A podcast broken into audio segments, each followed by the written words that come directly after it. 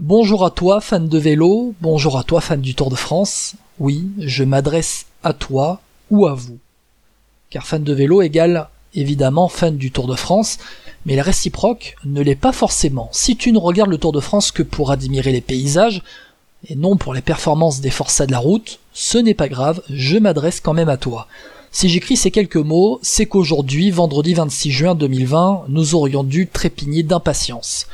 Impatient que le grand rendez-vous de juillet ne déborde sur le mois de juin avec un bonheur non dissimulé, impatient de retomber en enfance pendant trois semaines, impatient de se remémorer quelques souvenirs du tour regardé avec son père, son grand-père, impatient de penser au tour 2019, à ces 14 jours en jaune de Julien, nouveau chouchou des Français, même si dans Vélo Podcast, il n'y a qu'un seul chouchou et c'est Chouchou Godu, 14 jours en jaune, je disais, mais une note noire pour terminer.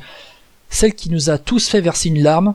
Thibaut, ces mots sont aussi pour toi. Nous y avons cru avec toi et nous y croirons encore cette année. Tu as gagné le cœur des Français dans la défaite, tu vas le conquérir dans la victoire. Et comme le dit si bien Marc.